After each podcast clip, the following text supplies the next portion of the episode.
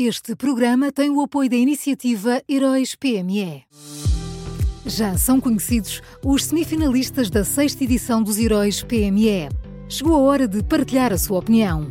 Vote já na sua história favorita em heróispme.pt e ajude a selecionar os finalistas de cada categoria. Tem até ao dia 19 de maio. Esta é uma iniciativa Unit Consulting.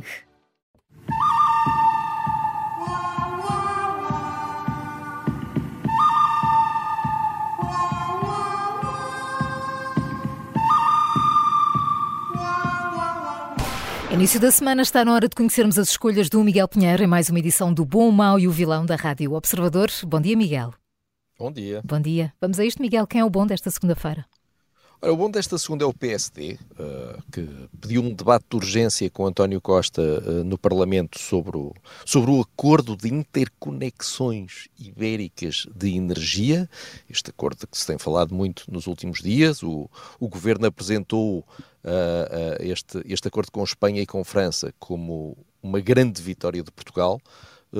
mas a pouco e pouco começaram a surgir críticas, Uh, algumas vindas do, do PSD, e sempre que há maiorias absolutas, o papel mais importante do Parlamento passa a ser o escrutínio do governo, o controle do governo e a pressão democrática sobre o governo. E, como maior partido da oposição, o PSD deve fazer perguntas e deve exigir que o governo dê respostas. Portanto, ainda bem que há alguém a, a tentar perceber os detalhes daquilo que foi, uh, daquilo que foi este acordo. Vamos ao mal?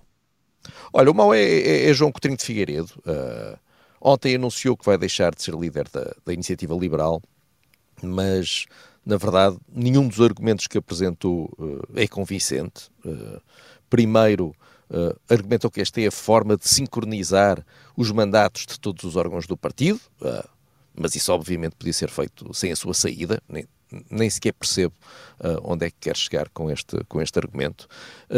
em segundo lugar, argumentou que o partido precisa de um líder uh, mais combativo, mais popular e mais abrangente a nível nacional uh, e que, depois de muita ponderação, concluiu que não é ele a melhor pessoa para isso.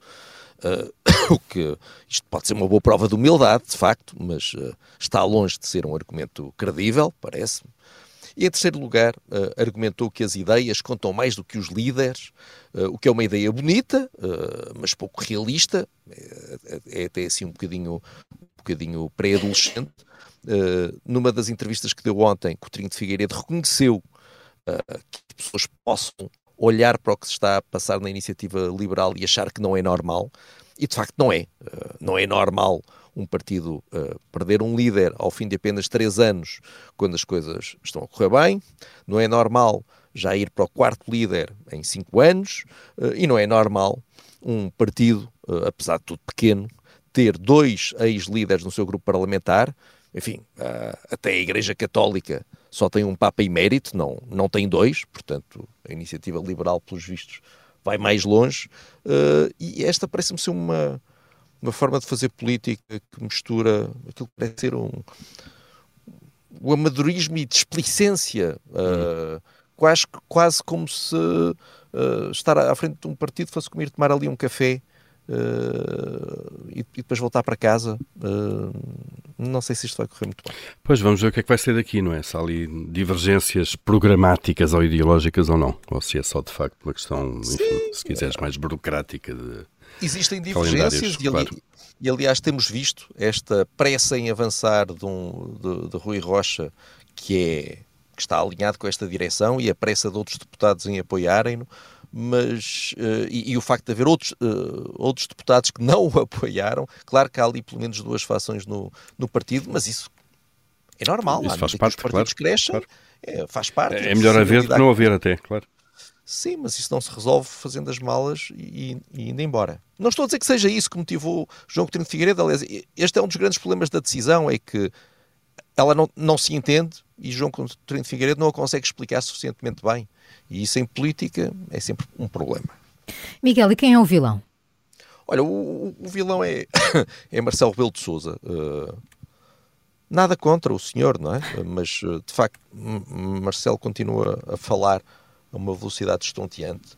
Uh, Primeiro, sem que ninguém lhe pedisse nada ou pressionasse a nada, o Presidente da República, aqui há, um, há pouco tempo, uh, decidiu enviar uma mensagem à Assembleia da República a pedir aos deputados que procedessem à revisão da lei em vigor sobre incompatibilidades dos políticos. Depois, como a ideia foi criticada por praticamente toda a gente, o Presidente veio agora, este fim de semana, dizer que, afinal, não queria que as alterações sobre a lei das incompatibilidades fossem feitas a correr. E veio dizer que o seu único objetivo era que fosse feita uma reflexão.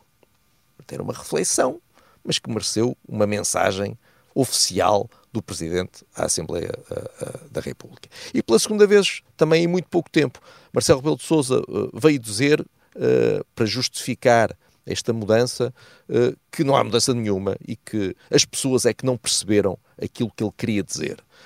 E se Marcelo tiver razão com isto, então nós temos um problema, porque não é nada saudável haver uma democracia onde o Presidente da República é muito inteligente e onde os eleitores são muito burros e nunca o conseguem perceber. É, é dramático isto, é uma situação difícil de gerir.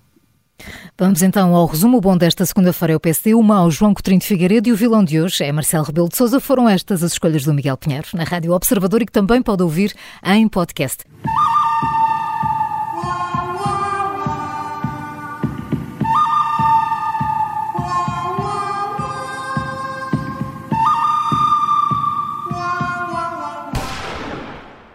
Este programa tem o apoio da iniciativa Heróis PME.